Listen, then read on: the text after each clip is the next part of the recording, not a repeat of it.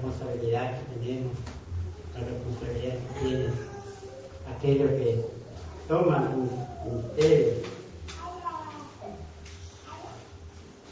Es tan, tan grande, tan grande las cosas de Dios. Y no es fácil, no es fácil manejar, eh, cumplir, como tiene que cumplir una persona, ¿cierto?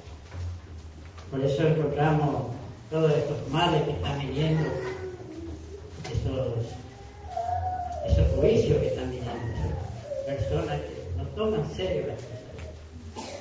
Hay un versículo en Mateo que, que, quiero leer en el nombre de Jesús, primeramente, antes de entrar a los temas que quería tocar. Mateo capítulo 24, versículo 42 hasta el 44. Dice, velad pues porque no sabéis a qué hora ha de venir vuestro Señor. Pero sabed que si el padre de familia supiese a qué hora el ladrón habría de venir, velaría y no dejaría minar su casa. Por tanto, también vosotros está preparado porque el Hijo del Hombre vendrá a la hora que no pensáis. Amén. Porque si el padre de familia supiese a qué hora ha de venir el ladrón, velaría y no dejaría mirar. Entonces, el enemigo trabaja, hermano, para minar no solamente la familia, sino la casa de Dios. Nosotros somos responsables de las cosas, por eso Dios nos puso para el cuidado. Y tenemos que velar, velar en oración, pedir discernimiento al Señor, discernimiento de espíritu, porque podemos equivocarnos antes, como dijo la hermana. Y tiene que haber un santo temor en nuestra vida, un santo temor en cuanto a al manejo de la predicación de la palabra. Por eso los santos hombres de Dios dice que hablaron siendo inspirados por el Espíritu Santo. Ellos no hablaban eh, por, su propia cuenta. Ellos sacaron de su, de su mente, de su razonamiento, de su interpretación privada, sino que el Espíritu Santo les dio la palabra para que ellos puedan hablar. Amén. Y yo quiero hablar esta noche acerca de un libro pequeño, cerca de Apocalipsis, de Judas, la epístola universal de Judas, de Judas, porque él no se presenta como apóstol, pero realmente era un apóstol del Señor, un enviado. Y vamos a ver, me gustó Leí todos los versículos porque tiene un solo capítulo. Y medité versículo por versículo. Y es lo que está aconteciendo. Por eso me, me llevó a, a, leer este pasaje frente a ustedes y poder sacar conclusiones. Eh, fue una de las últimas cartas que se escribió, coincide con Segunda Pedro capítulo 2, Pedro también habló sobre el mismo tema.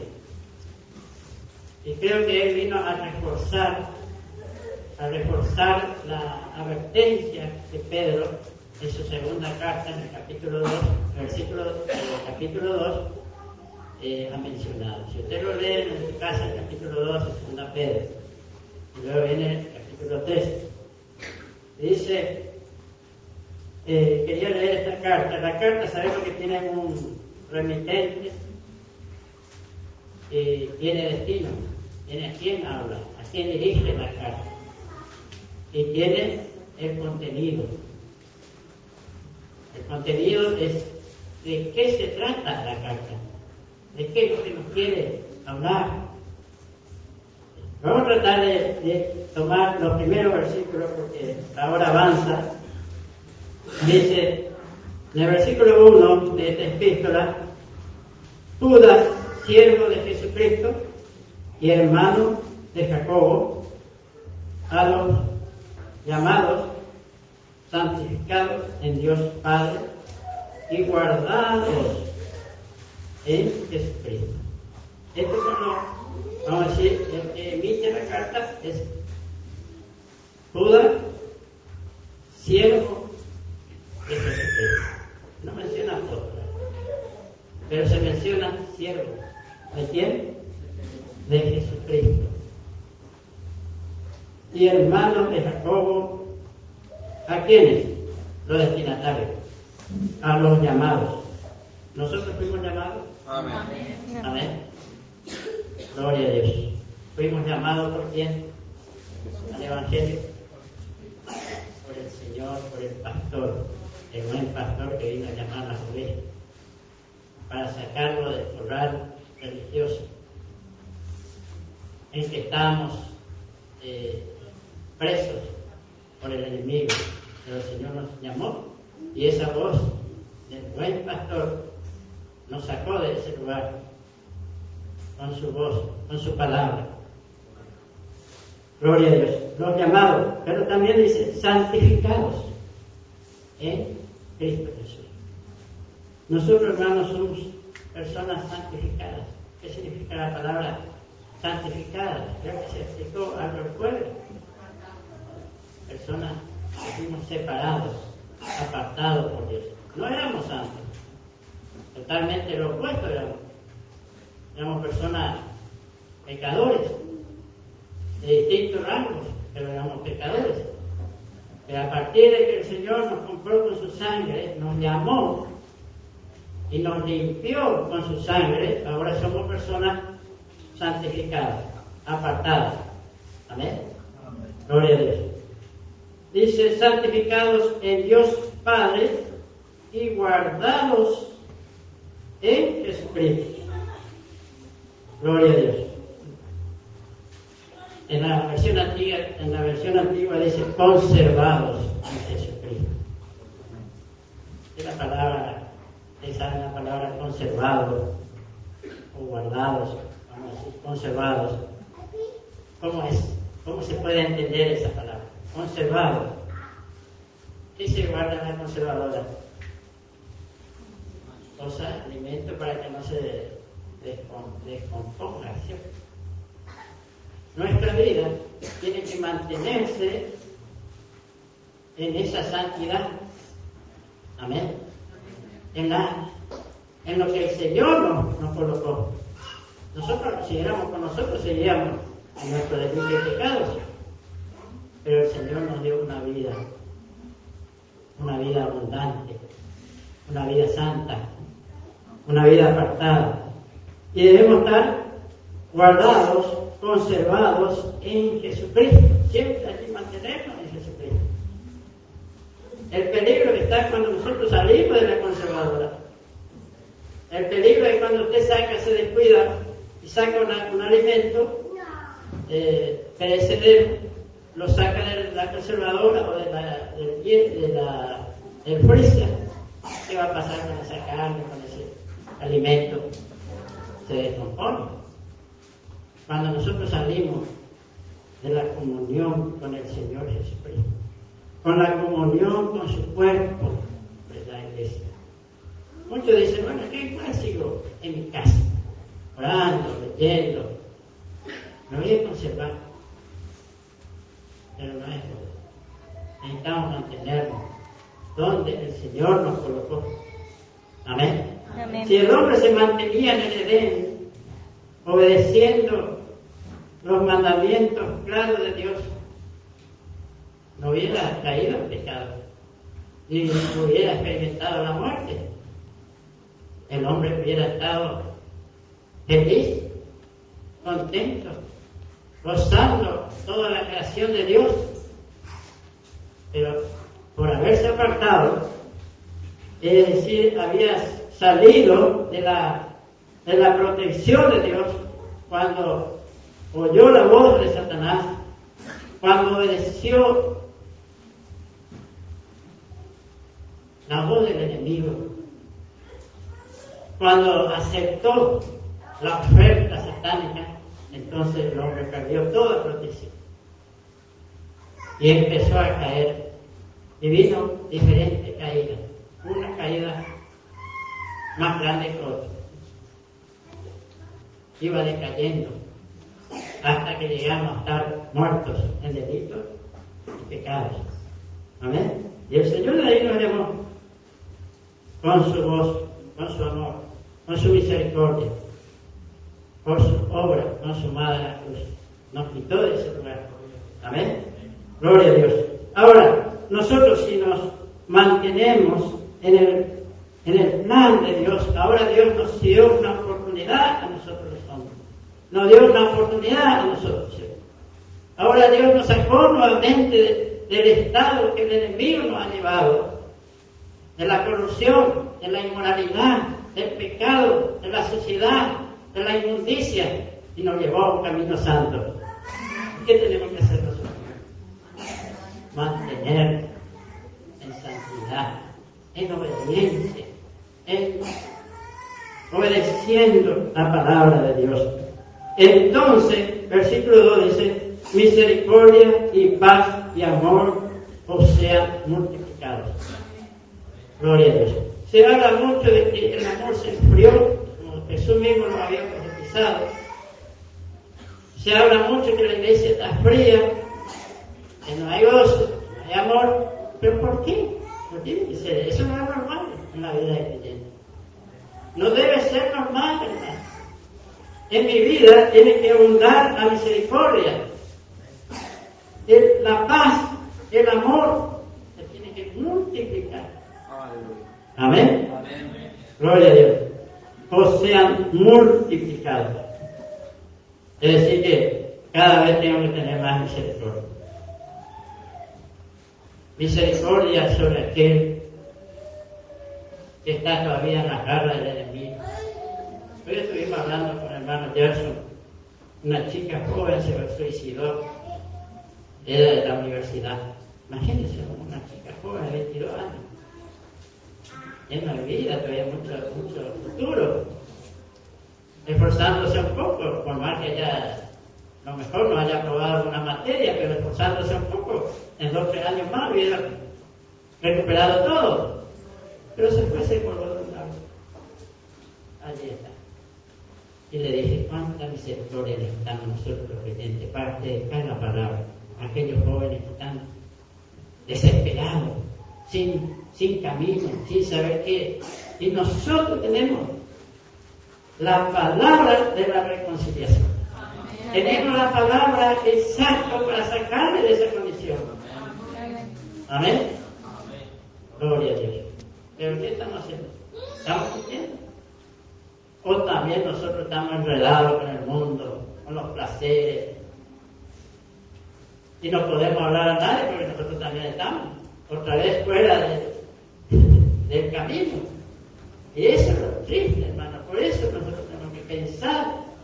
Tenemos que pensar en nuestra vida. Yo tengo que mantenerme en el Señor, conservarme en su amor, en su misericordia, que su misericordia crezca en mi vida. Y que su amor, esa paz que necesito, esa paz que el Señor me dio. Porque el Señor dijo, mi paz doy, mi paz de no como el mundo la da. Amén. En el mundo tendréis aflicciones, pero nosotros tenemos un Cristo que nos da la paz. A pesar de todos los problemas que hay en el mundo y que va a seguir en aumento. Cada vez va en aumento. Todas estas luchas, persecuciones que hay, se va a intensificar. Y los rumores de guerra están todavía ahí, frenados por Dios, pero en cualquier momento se desata todo. Así están los misiles en Corea ya, para bombardear una isla del Estados Unidos. Imagínense si sucede eso. Ahí se desata todo. Terminó la paz mundial. Pero nosotros qué estamos haciendo? Nosotros que tenemos la verdad, que fuimos rescatados, que fuimos llamados por Dios por eso eh, este apóstol eh, tuvo la, eh, la carga, vamos a decir, o la responsabilidad de poder escribir esta carta para que nosotros podamos ser informados y podamos tomar las precauciones, ¿cierto? Para empezar a vivir una vida sana. Si nos hemos equivocado el camino, bueno, para eso tenemos la, el trono de la gracia. El Señor estableció el trono de la gracia para que la, el creyente pueda acudir y pedir socorro. Amén. No es que hay que orar, hay que pedir socorro. Clamar al Señor. Clámame, dijo el Señor, y yo te responderé. En tu angustia y te libraré, tú me honrarás. Amén. Gloria a Dios. Versículo 3. El contenido de esta carta dice, amado, por la gran solicitud que tenía de escribiros acerca de nuestra común salvación. Es decir, que todos estamos gozando de la misma salvación. Todos estamos, tenemos una salvación común. Nadie tiene una salvación más grande que otro. Todos estamos en el mismo. Gloria a Dios. Porque esta salvación es lo que nos dio el Señor Jesús. Esta salvación es la persona misma de Cristo en nuestro corazón. ¿Usted le tiene a Jesús? Amén. Amén. Le tiene la salvación. Me ha sido necesario escribiros exhortándoos que contendáis ardientemente por la fe que ha sido una vez dada a los santos. Entonces, me ha sido necesario escribiros exhortándonos, exhortándoos que contendáis. ¿De qué manera? Ardientemente. ¿De qué viene la palabra ardiente? ¿Cómo es una persona que está ardiente? Porque está orando, porque está lleno del Espíritu Santo, porque está buscando la llenura del Espíritu Santo. Entonces, ¿cómo vamos a entender? Esta carta se escribió a causa de la urgencia de la falsa doctrina, de los falsos maestros que se estaban introduciendo ya en aquel primer, en los primeros siglos.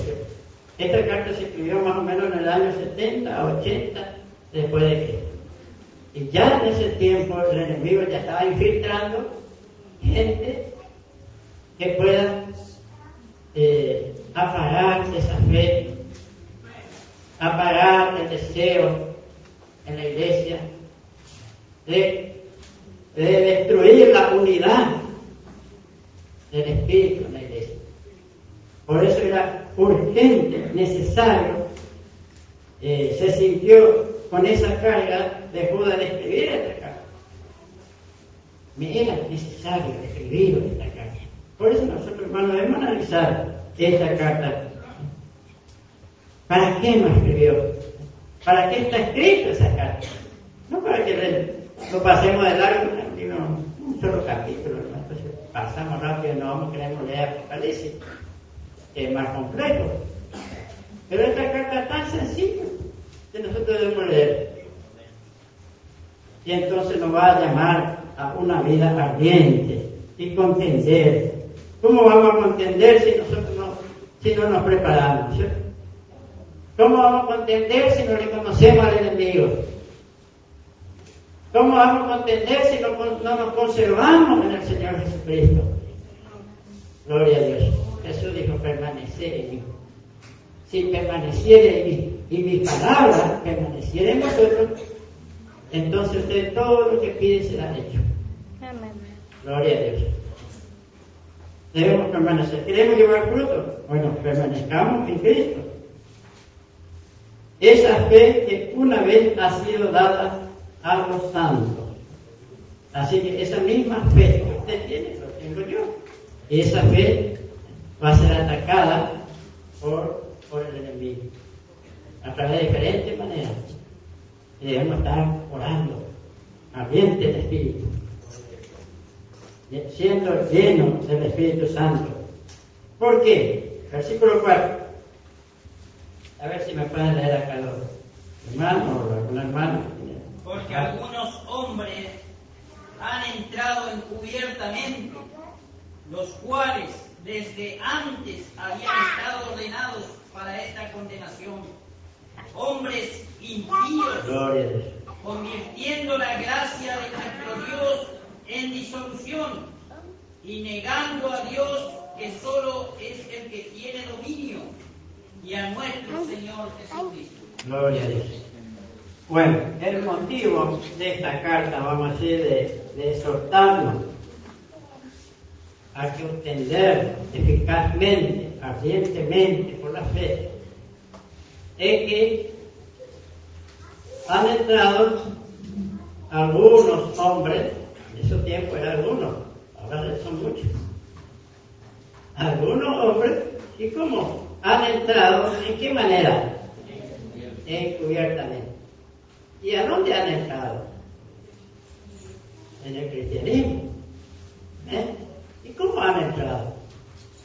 Hubo descuido esto. El portero no veló. No estoy hablando de mensajes ni de nada, sino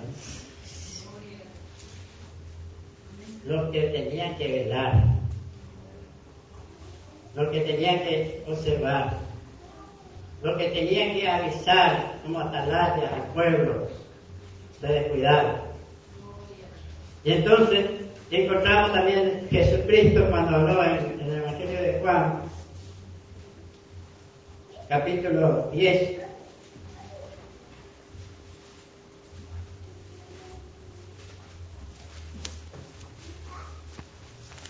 versículo 1. ¿Qué es lo que entra? ¿Qué son estos que entran? Pero no entran por la puerta. Dice así, de cierto digo, el que no entra por la puerta en el redil de las ovejas, sino que sube por otra parte, ese es ladrón y salteador. Amén. Entonces eso entraron por la puerta. Nosotros si queremos formar parte de un verdadero cristianismo, cuerpo de Cristo, tenemos que entrar por dónde? Por la puerta. ¿Quién es la puerta? Cristo. Cristo. Esa es la puerta del arrepentimiento genuino. Cuando nos arrepentimos, realmente reconocemos que somos pecadores. Entonces, y acudimos al Señor. Entonces, el momento que nosotros cuando reconocemos que somos pecadores, Cristo nos recibe, porque Él vino a buscar a los pecadores. Amén. Entonces nos limpia con su sangre. Te limpio en el momento que usted entra por la puerta del arrepentimiento genuino, que entra y entonces ya pertenece al cuerpo de Cristo. Amén. Ya no es un ladrón ni un salteador. Pero Satanás es experto en introducir. También encontramos en Gálatas, a ver, ¿cómo es? Ya le digo Gálatas capítulo 2.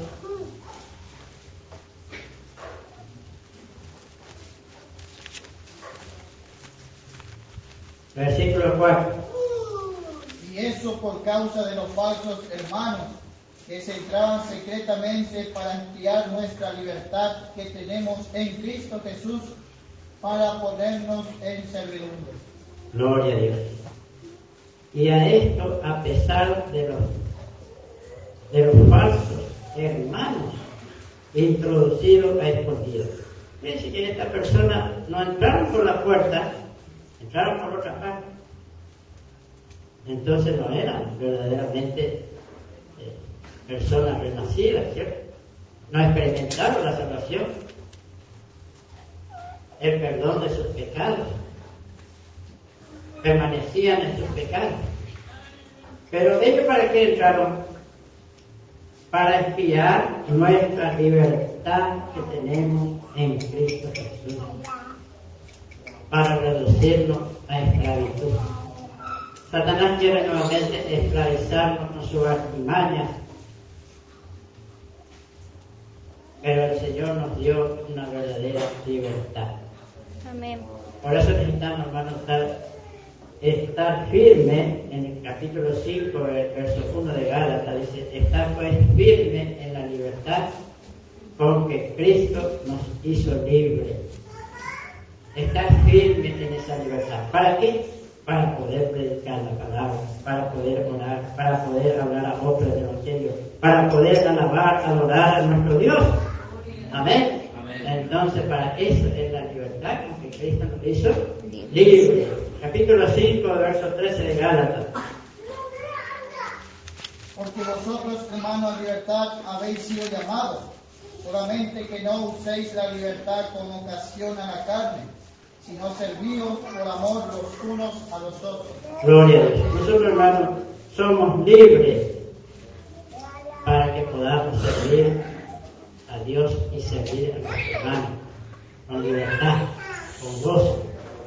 Cuando verdaderamente nos permanecemos en esa libertad, tenemos libertad para alabar, adorar a nuestro Dios. Y entonces la adoración se siente la presencia de Dios. Entonces tenemos la libertad de decir, gloria a Dios, gracias Señor Jesús, gloria a tu nombre. Pero cuando no hay libertad en nuestro corazón, cuando nuestro espíritu está atado todavía, cuando el enemigo logra otra vez llevarnos a una esclavitud, entonces estamos ahí, no podemos decir gloria a Dios, no podemos cantar. Nuestra conciencia no nos permite. Por eso, hermanos, necesitamos esta libertad. Y estos falsos que se entraban, se introducían entre los eh, cristianos en aquel tiempo, dice que entraban para qué? Para espiar nuestra libertad que tenemos en Cristo Jesús. Y luego para reducirnos a esclavitud. Esa es la finalidad de estos falsos. Por eso Buda tuvo la, eh, la solicitud,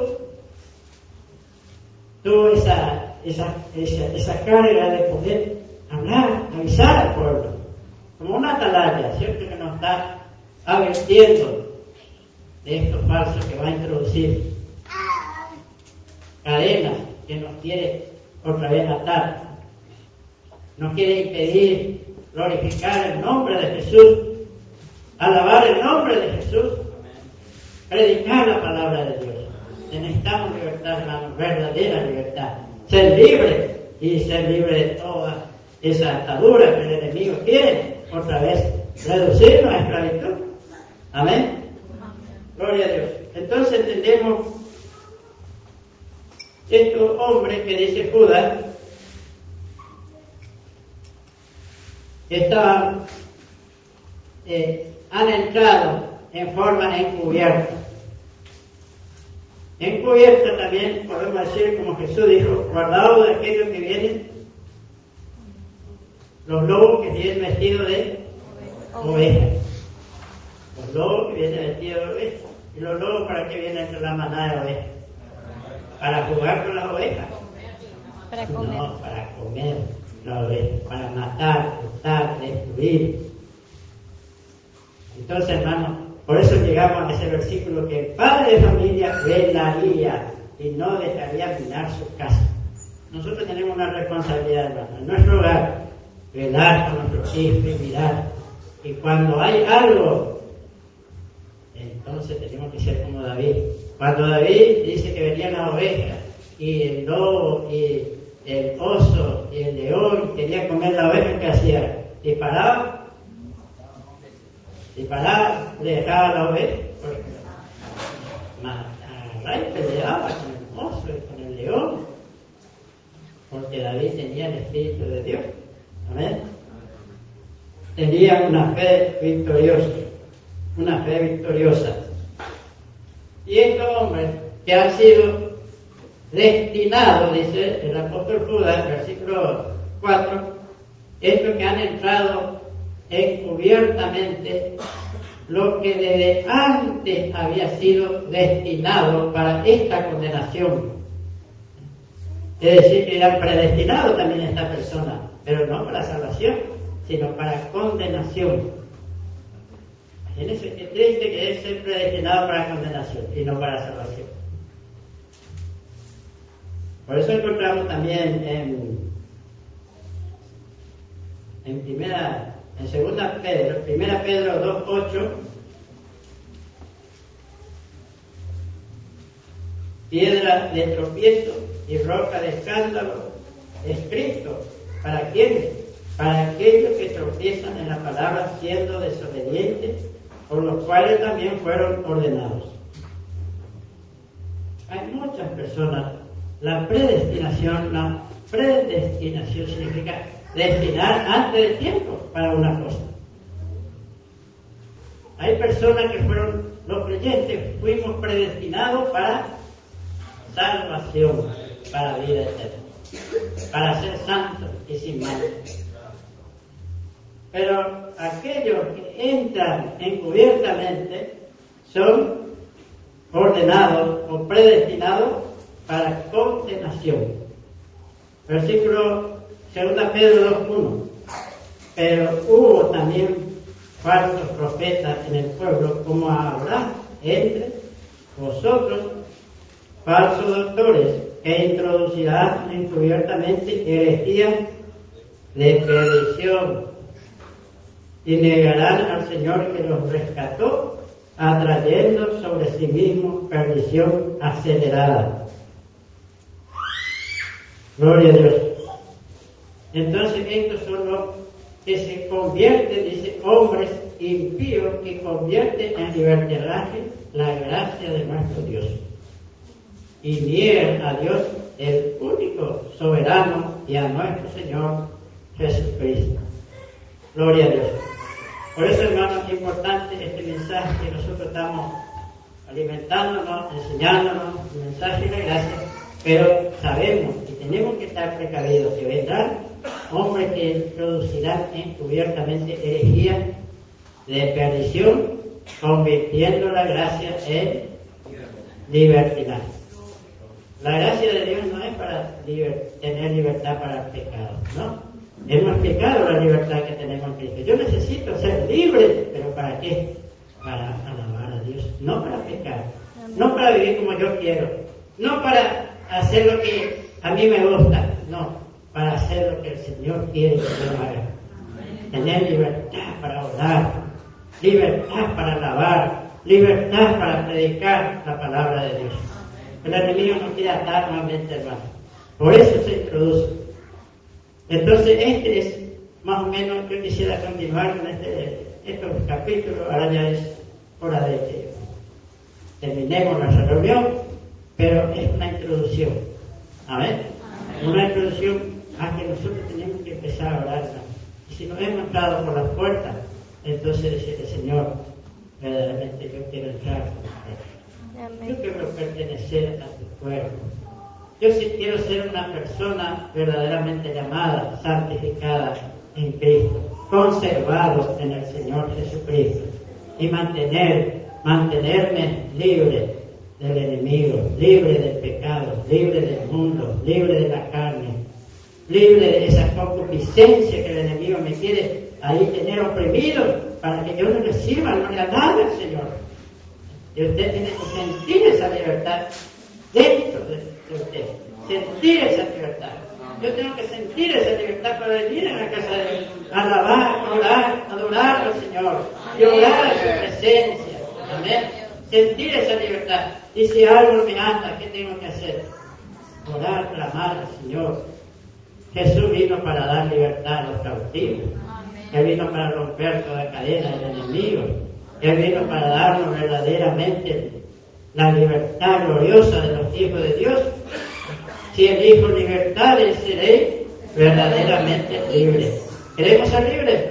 Yo quisiera que pasemos y vamos a cantar con los jóvenes, con los hermanos, los hermanos Lucas,